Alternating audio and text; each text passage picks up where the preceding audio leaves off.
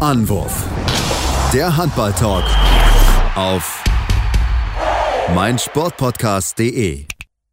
Hallo und herzlich willkommen zu einer neuen Ausgabe von Anwurf, eurem Handball-Talk auf meinsportpodcast.de. Ja, und wir sind weiterhin beim Olympischen Turnier und die Halbfinalpartien sind hinter uns. Heute haben am Freitag die Frauen ihre letzten halbfinalen Partien äh, gespielt und jetzt wissen wir, wer bei den Männern und bei den Frauen im Finale steht und darüber wollen wir natürlich sprechen. Mein Name ist Sebastian Mühlenhoff und das mache ich wie immer nicht alleine, sondern meinen geschätzten Experten an meiner Seite, den lieben Tim Deppen. Hallo Tim. Hallo Sebastian. Ja, Tim, lass uns wie auch in den letzten äh, Aufnahmen immer wieder mit den Frauen anfangen und ähm, uns ja da mit den neuesten Einblicken, die wir ja von heute haben, beschäftigen und ähm, ja, mit dem Spiel beschäftigen. Das erste Spiel des Tages war Frankreich gegen Schweden, ein Spiel, was wir auch schon in der Gruppenphase gesehen haben. Damals ging es unentschieden aus, geht natürlich im Halbfinale natürlich nicht, aber müssen natürlich sagen, die Französinnen haben am Ende dieses Spiel gewinnen können. Verdient ihr deiner, deinen Augen, dass sie am Ende dieses Spiel haben gewinnen können? Ja, ich glaube, sie waren tatsächlich diesen kleinen Tick besser, ähm, eben für dieses 29 zu 27 am Ende. Also man sieht, es ist wieder ähnlich eng gewesen wie schon in der Gruppenphase. Ähm, die Schwedinnen haben, finde ich, in den entscheidenden Momenten, wo sie dann auch nochmal hätten ausgleichen können oder nochmal auf ein Tor rankommen können, entscheidende Fehler gemacht. Das war dann so ein bisschen der Unterschied dazu. Äh, Cleopatre Dalleux mit sieben Paraden, 35% Quote, sehr, sehr stark ähm, als sie reingekommen ist. Und ähm, von daher, das waren auf jeden Fall so ein bisschen die beiden Faktoren. Ähm, also insgesamt war es wirklich ein, ein, starkes Spiel von Frankreich auch. Ähm, beide Abwehrreihen haben sich gut wieder bewegt, waren sehr aufmerksam, schnell auf den Beinen. Also es war wieder äh, ein fantastisches Spiel. Aber ähm, ja, die Französin, wie gesagt, so ein bisschen abgezockter, ein bisschen cooler äh, in diesen letzten Minuten vor allem. Und da konnten sie dann fünf Minuten vor Schluss auch auf drei Tore wegziehen. Da war es dann auch klar, dass sie sich das wohl nicht mehr nehmen lassen werden. Genau, da stimme ich dir zu, was auch sehr spannend zu beobachten gewesen war. Ich weiß nicht, wer das Spiel von euch, von meinen Zuhörern gehört hat, ähm, aber dass auch die Französin in der zweiten Halbzeit dann mit einer personenbezogenen Deckung sogar agiert haben. Also wirklich eins zu eins Spielern rausgenommen haben von den Schweden, was man ja auch im Welthandball jetzt nicht so häufig sieht, würde ich jetzt sagen. Also klar, ab und an schon mal, aber das ist schon wirklich sehr, sehr selten der Fall. Und das war auch mal doch sehr spannend zu beobachten. Man hat auch ein bisschen gemerkt, die Schweden haben sich so ein bisschen, ein bisschen schwer damit getan, das, das Ganze zu umgehen offensiv, aber ähm, war auch mal was anderes. Jo, und ähm, vor allem in der Schlussphase haben sie dann vor allem Roberts rausgenommen, ähm, die Spielmacherin der Schwedin. Und da hat man auch gemerkt, wenn sie dann rausgenommen wird, fällt es den Schwedinnen sehr schwer, das Spiel dann aufzubauen, den Positionsangriff, Druck aufzubauen. Ähm, von daher war das ein richtig guter Schachzug ähm, von der französischen Mannschaft und vom Trainergespann. Von daher, ähm, ja, da hat die Abwehrreihe das Spiel dann auch äh, mitentschieden und mitgewonnen. Ähm, das war sehr beeindruckend zu sehen. Und wie gesagt, da hat halt, da haben halt dann die, die Lösungen ein wenig gefehlt. Ähm, man muss ja auf, auf schwedischer Seite ähm, auch sagen, dass äh, Karin Stromberg, die ja bisher ein überragendes Turnier gespielt hat, eins von fünf, ähm, zwar zwei Assists, aber eben aus dem Feld nicht so, ähm, nicht so gut war in diesem Spiel das ist natürlich dann auch bitter, wenn sie gerade in diesem Spiel, auch wenn es so knapp ist, dann nicht ihre Leistung abrufen kann. Ähm, das hat dann sicherlich auch ein bisschen geschmerzt in dem Spiel, aber ansonsten, wie gesagt, ja, hätte es auch so oder so ausgehen können. Es war knapp, aber wie gesagt, die Französin, diesen Ticken einfach cleverer. Hm, das würde ich, würde ich auch so sagen. Ähm, auch vor allem auch ein bisschen besser in dem Abschluss, wenn ich mal angucke, die Wurfquote der Französin, äh, der Schwedin von 9 Metern, ähm, 1 von 8, das ist natürlich zu wenig, um da auch wirklich, ja, äh, das Spiel zu gewinnen. Also da muss da ein bisschen mehr Gefahr aus dem Rückraum kommen. Nur Jenny Carlson hat ihren einzigen Versuch verwandeln können, die anderen weiter, äh, ja, ohne, ohne Treffer aus der Position. Also das ist schon wirklich, ähm, ja, auch ein entscheidender Faktor in so einem engen, in einer engen Partie, wo am Ende jetzt Frankreich im Finale steht, wie schon 2016 und treffen dort, wie 2016, auf die russische Nationalmannschaft, denn die haben gerade in dem Spiel gegen Norwegen ganz, ganz knapp gewonnen. 27 zu 26 heißt es am Ende und so gut auch die Russinnen gespielt haben, Tim, ich würde sagen, Norwegen das Spiel eigentlich eher verloren, als dass die Russen das Spiel gewonnen haben. Ja, das kann man, glaube ich, schon so festhalten, wenn man sich anguckt, dass äh, Kathrine Lunde mit 14 Paraden, 35 Prozent eigentlich die perfekte Basis auch äh, gelegt hat aus der Abwehr raus. Ähm, ist es schon sehr, sehr bitter. Nora Mörk, zehn Tore, auch überragendes Spiel von ihr, aber ansonsten viele kleine Fehler, viele unnötige Fehler, auch hier ähnlich wie bei den Schwedinnen in der Schlussphase, als man die Chance hat, vielleicht nochmal ranzukommen. Bei, bei den Norwegerinnen war es gefühlt durchgehend durch das Spiel, dass sie so immer wieder Unkonzentriertheiten hatten, die man von ihnen auch nicht so kennt. Auch wenn sich elf Ballverluste jetzt gar nicht mal so viel anhören, wenn man das auch mit anderen Spielen vergleicht. Ähm, und die Russen auch nur neun hatten. Also der Unterschied war gar nicht so groß, aber ich glaube, die Momente, in denen diese Ballverluste dann geschehen sind, waren einfach deutlich äh, schmerzhafter für die Norwegerinnen, auch vielleicht so ein bisschen für den, für den mentalen Bereich, für den Kopf in der Situation. Und ähm, dementsprechend, ja, ist es, ist es natürlich sehr, sehr bitter. Ähm, Anna Sedolkina auf der anderen Seite im Tor der Russin auch mit elf Paraden 39 Prozent, also wirklich sehr, sehr starkes Torhüter-Duell. Und ähm, von daher auch hier in der letzten Minute vor allem, als es so knapp war, haben es die Russen auch sehr clever gespielt. Ein bisschen Glück auch gehabt, dass die Schiedsrichterinnen dann nicht frühzeitiger schon das Zeitspiel angezeigt haben. Aber ähm, dann haben sie es wirklich auch ruhig, souverän dann runtergespielt, sind immer wieder in die Deckung gegangen und ja, konnten so quasi die Zeit runterlaufen lassen. Von daher auch hier, ja, Norwegen hat es so ein bisschen selbstverschuldet verloren, ähm, aber die Russen haben es wirklich auch gut gemacht. Also sie haben jetzt nicht schlecht gespielt und irgendwie komplett glücklich gewonnen. Ähm, dementsprechend, ja, auch hier wieder, es sind so 50-50-Dinger. Das ist dann ja einfach diese kleinen Situationen zwischen dem Spiel oder zwischendrin im Spiel, die das Ding dann entscheiden. Und das war heute dann auf norwegischer Seite einfach ein Ticken zu viel. Ja, definitiv ein Ticken zu viel. Also das, das muss man, muss man schon zugeben. Also ähm, ich habe mir das Spiel angeguckt und da, da hatten die Würfe mit dabei. Also da, das geht einfach nicht. Also ähm, die, die Linksaußenspielerin von den, ähm, von den Norwegerinnen, die gute äh, Sanna Solberg, ähm, die immer wieder auf die kurze Ecke geworfen hat, aber irgendwann nach dem dritten Mal versteht auch die Torhüterin, dass sie eine kurze Ecke zumachen muss.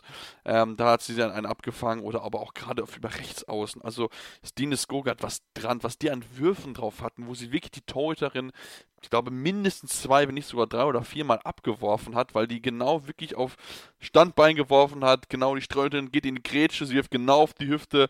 Also das sind einfach so Dinger, wo du einfach so denkst, so, Leute, die müssen einfach rein. Und ich fand auch einfach von Rückraum links kam in der entscheidenden Situation von Norwegen einfach zu wenig. Weder Veronika Christiansen noch Henny Reisert haben es wirklich konstant geschafft, wirklich Druck auf die Abwehr zu machen, gute Pässe auch an den Mann zu bringen. Also waren einige mit dabei, wo ich mir echt wirklich Haare raufen gewesen sind. Und man muss auch bedenken, die Norwegen Norwegerinnen waren zweimal mit fünf Toren zurück, sind beides mal wieder rangekommen und haben es trotzdem aber dann nicht geschafft, diesen auch vielleicht diesen mental wichtigen ja, Ausgleich zu erzielen, weil sie immer wieder durch eigene Fehler, durch eigene Dummheiten den Ball weggeworfen haben, schlechte Würfe hatten und dadurch, dass immer Russland im vorne, im äh, vorne gewesen ist. Ich denke, wenn diese Ausgleich gekommen wäre, dann hätte mit Sicherheit diese norwegische Mannschaft das, das Spiel gewinnen können. Und ähm, ja, das müssen sich die Norweger durchaus Vorwürfe machen. Eine Wurfquote von 58% ist jetzt nicht sonderlich gut. Klar, die Russinnen sind auch nicht viel besser, ähm, wobei ich da wirklich sagen muss, also was Lunde da hinten rausholt, das war wirklich richtig, richtig gut. Ähm, aber die, äh, die Norwegerinnen also da, da haben sie sich wirklich, wirklich selbst, ja, selbst besiegt. Das muss man, muss man einfach so, so knallhart dann sagen. Es tut mir natürlich leid für die Norwegerin, aber ähm, ja, die Chancen waren auf jeden Fall da, ja, hier zu gewinnen. Und jetzt, ähm, ja, ist es so, dass sie wahrscheinlich ähnlich wie in Rio nur Bronze gewinnen können. Treffen jetzt im, im äh, Spiel um Platz 3 auf die Schwedinnen und ja, dann das Finale Russland gegen Frankreich. Alle beide Partien finden am Sonntag statt. Natürlich erst Bronze, Bronzematch um 4 Uhr morgens deutscher Zeit. Dann das ähm, Match um die Goldmedaille findet um 8 Uhr statt und das ist das Finale. Und da bin ich mal sehr, sehr gespannt, wer am Ende dann das, äh, die Oberhand behalten wird. Das äh, Spiel vor fünf Jahren hat Russland mit 22 zu 19 gewonnen. Also relativ wenig Tore, Tim. Ähm, denkst du, dass es ähnlich passieren wird wie, wie dort, dass relativ wenig Tore fallen oder können wir wenigstens ein bisschen mehr sehen und vielleicht sogar eine Verlängerung? Boah, also ich denke mal, eine Verlängerung ist immer drin. Also das hat man ja jetzt gesehen, dass auch die beiden Halbfinals nicht weit entfernt davon waren. Ähm, von daher, ja, also das kann ich mir durchaus vorstellen, dass es passiert. Es werden, ich glaube, beide Spiele könnten sehr eng werden. Ich bin gespannt, wie die Norwegerinnen jetzt mit diesem ja, Rückschlag zurechtkommen. Ähm, aber ansonsten bin ich gerade ein bisschen verwirrt, weil eigentlich, also gerade zumindest in der äh, im TV wurde gesagt, dass, dass äh, die beiden Spiele auch um 10 und 14 Uhr stattfinden. Ähm, Komisch. Naja, wird man dann auf jeden Fall noch rausfinden. Ähm, ansonsten. Also auf, auf der offiziellen Seite ja, genau. steht 11 Uhr und 15 Uhr halt Local, Local Time. Ja, sehe ich auch gerade. Hm, naja, mal schauen. Hat vielleicht damit zu tun, dass die vielleicht dann noch bei der Abschlussfeier mit dabei sein sollen. Denn das ja. dürfen wir nicht vergessen, dass ja, am Sonntag ja noch die. Abschlussfeier ist. Ja, ja naja. Dann äh, ja, gehen wir einfach mal davon aus, dass die IHF das richtig hier kommuniziert. Ähm, ja, zum Finale. Es wird, boah, ey, Russland gegen Frankreich. Es ist natürlich faszinierend, dass es wieder das, äh, die Neuauflage gibt. Ähm, wenn man sich das Turnier anguckt, ist Frankreich für mich ein Ticken vorne und favorisiert. Ähm, aber also die Russen darf man halt nicht abschreiben. Das hat man jetzt in diesem Turnier gesehen. Sie haben sich echt gesteigert von Spiel zu Spiel, ähm, haben in diesem Spiel, du hast es gesagt, auch immer wieder deutlicher vorne gelegen. Und es sah auch echt so aus, so eine Viertelstunde vor Schluss, dass es eigentlich dann relativ entspannte letzte zehn Minuten werden würden. Ähm, und dann haben sie ihrerseits eben die Fehler gemacht. Wenn sie diese Fehler dann abstellen und dann wirklich äh, quasi ihre Dominanz wieder ausrollen können, dann kann ich mir auch vorstellen, dass sie das Spiel gewinnen. Aber ach, also ich glaube, es werden, es werden auf jeden Fall wieder zwei sehr enge Spiele und ich ach, tue mir tu mich noch so ein bisschen schwer, da wirklich komplett zu sagen, das wird es auf jeden Fall. Also das zu tippen wird, glaube ich, nochmal noch mal schwerer als jetzt diese, diese Halbfinals. Mhm, das kann ich mir auch gut vorstellen. Also ich will es den Französinnen wirklich gönnen, weil, weil sie wirklich ein gutes Spiel gezeigt haben gegen die Schweden und das war wirklich top. Und, ähm, aber man merkt, die Russen nach dieser hohen Niederlage gegen Schweden haben sich echt gefangen, wirklich reingefeitet und ähm, Klar, jetzt ein bisschen Glück gehabt gegen Norwegen, aber ähm, das Glück muss man sich auch meistens auch verdienen. Deswegen bin ich sehr gespannt auf das Finale. Wie gesagt, Sonntag 8 Uhr nach aktuellem Stand natürlich weiter im Auge behalten, ob es dann auch wirklich so stattfinden wird. Wir machen jetzt eine kurze Pause und kommen auch dann auf die Herren. Und auch bei den Herren ist das Finale 2021 genau dasselbe wie 2016. Aber dazu gleich mehr hier bei Anruf am Handball-Talk auf meinsportpodcast.de. Vernimmt sich, was man will, Gerüchte entstanden. Fast nichts davon stimmt. Tatort. Sport. Wenn Sporthelden zu Tätern oder Opfern werden, ermittelt Malte Asmus auf meinsportpodcast.de. Folge dem True Crime Podcast, denn manchmal ist Sport tatsächlich Mord. Nicht nur für Sportfans. Ja, und wir sind jetzt zurück und wollen uns jetzt mit den Herren beschäftigen. Die hatten ja schon ihre Halbfinale-Spiele am Donnerstag. Deswegen äh, natürlich ein bisschen noch der Blick auf die Ergebnisse, aber natürlich auch dann der Blick voraus das Finale, das, ähm, ich hatte es gerade schon angedeutet, Dänemark gegen Frankreich heißen wird. Denn die Franzosen, lass uns mit dem Spiel anfangen, Tim, haben mit 27 zu 23 gegen Ägypten gewonnen. War durchaus ausgeglichen, aber in der zweiten Hälfte haben sich die Franzosen absetzen können und hatten das was sonst Vincent Gerard nicht im Halbfinale geleistet hat, eine Torhüterleistung. 17 Paraden, Quote von 44 Prozent, also eigentlich die Grundlage gewesen für den Sieg, denn die französischen Angreifer hatten da hier und da schon ein paar Probleme. Ja, er hat erstmal seinen Halbfinalfluch aus den letzten Jahren endlich mal besiegen können und endlich mal ja die Leistung, die er ja wirklich imstande ist, äh, abzuliefern. Ähm, auch wirklich jetzt hier gezeigt. Das war natürlich absolut wichtig und vor allem frühzeitig auch schon. Ähm, hatte nach 15 Minuten zwei von drei sieben Metern gehalten, eine Quote von 42 Prozent und nur deshalb stand es zu dem Zeitpunkt auch unentschieden, weil die Franzosen sind zwar mit viel Tempo ähm, und einigen Würfen auch aus der zweiten Welle ins Spiel gekommen, die fanden aber zunächst einfach nicht den Weg ins Tor. Ähm, deswegen lag man ähnlich wie die deutsche Mannschaft früh mit 1 zu 4 hinten. Ähm, danach kamen sie immer besser ins Spiel, haben das Timing gefunden, konnten sich dann wieder ranarbeiten, sodass es 13 zu 13 zur Pause stand. Und nach der Pause blieb es auch erstmal so knapp. Äh, die Franzosen konnten sich hier und da so auf zwei Tore immer mal wieder absetzen. Die Ägypter kamen aber auch immer wieder zurück. Und ähm, ja, in der Schlussphase waren die Franzosen dann auch wirklich sehr, sehr abgezockt und haben das wirklich gut gespielt. Ähm, natürlich interessant sind äh, die Quoten von Remeli und Mem, die ja so ein bisschen ähm, ja, im Rückraum in diesem Turnier wirklich überragend gespielt haben, zusammen mit äh, Remeli vier Tore bei neun Versuchen, 44 Prozent, Mem 5 von 10 für 50 Prozent. Das ist natürlich ähm, nicht das Beste, was sie abliefern können, bei weitem nicht. Aber umso ja, erschreckender eigentlich, dass sie dann trotzdem hier mit vier Toren gewinnen können. Klar, Gerard mit seinen 17 Paraden am Ende der entscheidende Mann, weil auch auf der anderen Seite die Torhüterleistung nicht so da war. Insgesamt 8 Paraden, 23 Prozent. Sehr bitter für die Ägypter, ähm, weil Hendavi und Eltaya auch, ich glaube, das beste Torhüter-Duo bis dahin waren im Turnier oder auf jeden Fall eines der besten. Dass sie dann in dem Spiel die Leistung nicht abliefern können, ist natürlich sehr, sehr bitter. Ähm, aber spricht natürlich auch für die unfassbare Qualität im äh, Positionsangriff der Franzosen, die das einfach wirklich auch die, die Abwehr der Ägypter gut bespielt haben und von daher ansonsten ja, äh, war die Wurfquote bei Ägypten mit 52 Prozent natürlich auch deutlich zu schwach, um den Franzosen da gefährlich werden zu können, vor allem in der zweiten Halbzeit. Ähm, und ja, das, das waren auf jeden Fall so die entscheidenden Faktoren und am Ende muss man sagen, die Franzosen haben sich das verdient. Sie sehen wirklich weiterhin sehr, sehr gut aus. Konnten zum Beispiel jetzt auch in Kantamahe komplett schon. Der hat nicht eine Sekunde gespielt. Ähm, mal gucken, ob der dann im, Halb, äh, im Finale dann anfängt und der wird auf jeden Fall heiß sein.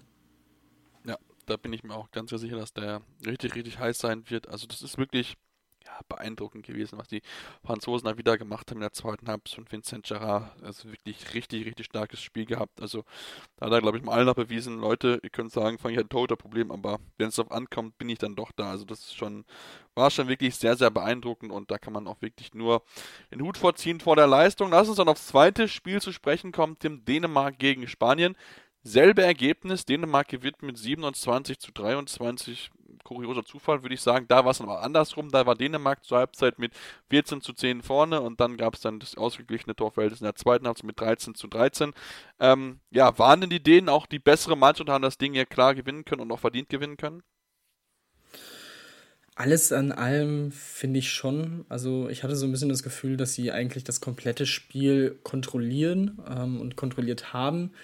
Aber sie konnten sich dann nicht so wirklich entscheidend absetzen. Also sie hatten dann zwar diese vier Tore Führung zur Pause und lagen dann auch immer wieder mit zwei Toren vorne in der zweiten Halbzeit. Ähm, aber irgendwie, weiß ich nicht, das ist, es kann natürlich sein, dass die Dänen, weil es so über das Turnier hin und wieder in solchen Spielen gegen Top-Nationen zu beobachten war, finde ich, dass sie quasi nur das Nötigste machen und dann halt trotzdem ihre Spiele gewinnen. Ähm, oder es dann doch vielleicht gegen Frankreich zum Beispiel sowas dann nicht mehr reichen würde. Ähm, sie hatten dann natürlich Landin hinten im Tor, der überragend gehalten hat, auch Perez de Vargas. Also das war ein unfassbarer Torhüter-Show. Ähm, das war sehr, sehr schön anzusehen. Am Ende Perez de Vargas 12 Paraden, 33 Prozent. Niklas Landin 12 Paraden, 38 Prozent. Also das ist wirklich sehr, sehr stark. Mikkel Hansen 12 Tore bei 16 Versuchen. Überragende Leistung von ihm. Gitzel 5 von 5, äh, 4 Assists dazu. Er hatte eine Szene dabei, wo, wo er eigentlich festgemacht war, beziehungsweise er stand vor seinem äh, Gegenspieler, hatte eigentlich keine Lücke zwischen, zwischen dem Halbverteidiger und dem Außenverteidiger, dreht sich einmal um die eigene Achse, ist durch und ähm, also diese Aktion, also das zeigt, was für ein überragender junger Spieler das ist und äh, das, das macht sehr viel Spaß, ihm zuzuschauen. Wenn die Dänen das Turnier gewinnen, ist er für mich auch der MVP des Turniers. Also das ist wirklich unfassbar. Und ja, für die Spanier ist es natürlich ähm, ne, diese Geschichte mit nochmal alle zusammentrommeln und noch einmal für in Richtung Gold gehen. Ähm, diesmal hat es nicht funktioniert. Du, äh, Alex Duschebaye 5 von 10, 50 Prozent. Generell die Wurfquote mit 50 Prozent. Das war einfach zu schwach, vor allem in der Schlussphase. Und ähm, dementsprechend, ja, denke ich schon, dass die Spanier dann auch ein bisschen zu spät dann wirklich komplett wieder so ein bisschen diese Aggressivität in der Abwehr hatten, dieses Feuer hatten da war es dann eigentlich schon zu spät und ja, Mensa mit einer absoluten Fackel zum 25-22 bei zwei Minuten auf der Uhr. Das war dann die Entscheidung. Das war wieder Mensa Genie äh, und nicht Mensa Wahnsinn. Also das war, das war auch ein sehr, sehr schönes Tor. Ja, im Fallen oben in den Winkel rein, das war schon, das war schon einer der Leckerbissen. Also schon einer der schönsten Tore auf jeden Fall in diesem Turnier gewesen. Das war richtig, richtig gut. Ähm, wenn man wirklich auch noch was bei den Dänen beanstanden will, dann sind es die Kreisläufer. Also sowohl Magnus Saustrup als auch Henrik Toft Hansen haben unglaublich viele Bälle liegen gelassen, nur zwei von acht von sechs Metern. Also da müssen sie sich definitiv steigern, weil das ist einfach eine Quote, die ist einfach unterirdisch. Also sie sind immer wieder gut freigespielt worden, hatten wirklich teilweise auch keinen Gegenspieler um sich herum, wo du wirklich auch dann unbedingt werfen kannst. Und die werfen die Dinger da weg. Also deswegen haben die den, haben die, die beiden Kreisläufer dann auch rausgenommen, als dann die Spanier es mit der offenen Deckung versucht haben, weil sie einfach gemerkt haben, okay, wenn Toft Hansen halt wirft, dann hilft uns das nichts, weil der den Ball übers Tor wirft und somit das Spiel nur noch knapper macht. Und ähm, ja, also die Dänen wirklich sehr souverän. Mikkel Hansen 12 von 16, überragendes Spiel wieder gemacht. Also er ist wirklich wieder absolut on fire. Auch die Torhüter, äh, Niklas Landin mit 12 Paraden, eine Quote von 8%. Auch äh, Perez de Vargas 12 Paraden, da eine Quote von 33%, da vier Bälle mehr aufs Tor bekommen hatte, ist etwas schwächere Quote. Also es war wirklich ein, ein, schönes Spiel anzugucken. Die Spanier in diesem Fall jetzt nicht verloren. Das ist etwas, was schon auffällig ist, dass die Spanier es bisher noch nicht geschafft haben, in der olympischen Geschichte einmal ins Finale zu kommen, obwohl sie immer wieder gute Nationalmannschaften gestellt haben. Also das ist etwas, was den spanischen Handball noch so ein bisschen nachhängt. Und ähm, ja, ich denke, das wird jetzt natürlich mit der alten Generation jetzt ja nicht, nicht, mehr, nicht mehr passieren, ähm, da ja auch einige jetzt die Karriere beenden werden. Ähm, fand auch etwas kurios in dem Spiel, als die dann Auszeit genommen hatten, irgendwie fünf oder fünf oder sechs Minuten vor Schluss, und dann rein, äh, Jorge Makeda reinkam und direkt den Wurf nimmt ohne Not und einfach das Ding in die Wolken schießt, wirklich. Also das war schon, schon auch da ein bisschen kurios. Haben sich die Schmeiß schon selbst ein bisschen schwer gemacht in Situationen. Und ähm, ja, aus dänischer Sicht, also das, das wird jetzt mit Sicherheit ein, ein tolles Finale, Tim. Und auch hier die Frage, wer gewinnt? Also Dänemark hat vor fünf Jahren mit 28 zu 26 gewonnen, das weiß ich noch. Ich saß damals ähm, im Olympiastadion. Ähm, Machen sie es wieder oder kann Nikola Karabatic und Luke Abalor auf seinen alten Tagen nochmal einen Olympiatitel damit den dritten in ihrer Karriere absahen? Ich glaube, ich glaube eher an Dänemark, weil ich ähm, mehr Vertrauen darin habe, dass Landin und oder Möller ähm, wieder ähnlich an die 35 bis 40 Prozent äh, kommen und ich traue Gerard und Gentil nicht zu, vor allem ähm, ja, vor allem bei Gerard jetzt dieses, diese Leistung nochmal zu wiederholen in diesem Spiel, das ähm, muss er mir beweisen. Ähm, wenn er es macht, kann es auf jeden Fall auch anders ausgehen, aber ich glaube deswegen äh, eher an die Dänen. Ähm, ich glaube auch nicht, dass die Kreisläufer nochmal so ein schlechtes Spiel haben werden äh, auf Seiten der Dänen. Also vor allem eine Szene von Toft Hansen hat mich komplett aufgeregt. Also er war wirklich komplett frei am Kreis. Es war gefühlt drei Meter nach links und rechts, kein, Front, äh, kein äh, Spanier um ihn herum. Und er wirft Perez de Vargas frei vom Kreis auf den Kopf. Und wirklich, also so, also da habe ich mich auch gefragt, wie kann sowas einem Profi passieren? Ähm, deswegen glaube ich, wie gesagt, dass die beiden auch äh, ja, sehr heiß darauf sind, das nochmal wieder gut zu machen und eine, eine schöne oder eine gute Leistung zu bringen. Ähm, deswegen glaube ich, machen es die Dänen. Ich glaube trotzdem, dass es knapp wird, weil, wie gesagt, sie haben in diesen Spielen gegen die Top-Mannschaften zumindest so über 50, 55 Minuten, finde ich, noch nicht so äh, gezeigt, dass sie dann schnell oder dass sie sich dann entscheidend auch absetzen. Ähm, aber ich glaube, sie machen es dann am Ende. Dafür sind sie, sind sie einfach ja, individuell auch zu, zu stark besetzt. Klar, die Franzosen haben auch einen überragenden Kader, ohne Frage, aber irgendwie, ja, glaube ich, da an die Dänen. Und, ähm, und das ist übrigens auch das erste Mal, dass äh, in zwei Olympiafinals hintereinander die gleichen Teams aufeinandertreffen bei den Männern. Ähm, auch das ist natürlich eine sehr interessante Geschichte. Ähm, ja, also deswegen, ich glaube, da die Dänen machen es nochmal. Ja, ich glaube es ich glaub's auch irgendwie. Also mich hat auch Dänemark ein bisschen mehr überzeugt, weil ich auch immer irgendwie das Gefühl habe, dass die Dänen am ehesten noch zulegen können. Klar, die haben immer mal so Phasen, wo man denkt, okay, jetzt können sie noch ein bisschen mehr Gas geben, aber da habe ich irgendwie nie so Bedenken. Und bei den Franzosen ist halt immer so, da hängt es halt, und da muss man halt auch ehrlich sein, es auch schon krass von der Torhüterleistung ab, während ich bei Niklas Landin weiß, okay, normalerweise hat der, hat der eigentlich immer einen guten Tag. Also es gibt, glaube ich, kaum schlechte Tage von Niklas Landin. Der ist immer auf, einer, auf einem hohen Level. Und das hast du halt im französischen Tor halt nicht immer so, auch wenn jetzt mal Gerard einen richtig, richtig richtig guten Tag hat, das möchte ich ihm gleich absprechen, aber da ist halt die Konstanz das Thema und das ist sowieso allgemein das Thema der französischen Nationalmannschaft. Deswegen, ja, Dänemark verteidigt den Titel. Ich bin mal sehr, sehr gespannt, ob es auch so passieren wird. Wahrscheinlich wird es am Ende genau anders werden, aber auch da ist mit Sicherheit ein Spiel in der Verlängerung auf jeden Fall möglich. Und dann schauen wir mal, wer dann in 2021 in Tokio die ja, die goldene Medaille in der Hand halten darf, umgehängt bekommt. Das müssen ja mittlerweile alle selber machen aufgrund von Corona. Dann in drei Jahren, dann ist es dann ein bisschen anders mit Sicherheit. Und ähm, ja, dann gibt es uns dann spätestens Montag wieder. Mal gucken, vielleicht auch am Sonntag hängt so ein bisschen von den, äh, unseren Terminen ab. Und ähm, dann sprechen wir natürlich dann über die Ergebnisse. Bis dahin uns gerne auf Twitter folgen. Unter dem Handle ZeppMars56 findet ihr mich.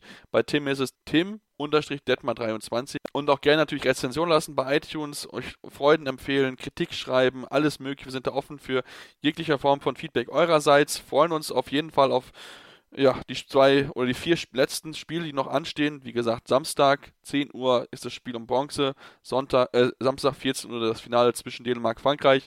Bei den Damen ist entsprechend 11 und 8 Uhr. Also von daher im Auge behalten, Handball schauen und dann uns hören, wenn wir dann über das äh, Olympiaturnier sprechen, dann noch ein allgemeines Fazit ziehen und dann ähm, hören wir uns dann wieder die Tage hier bei Anwurf, eurem Handballtalk auf meinsportpodcast.de. Anwurf.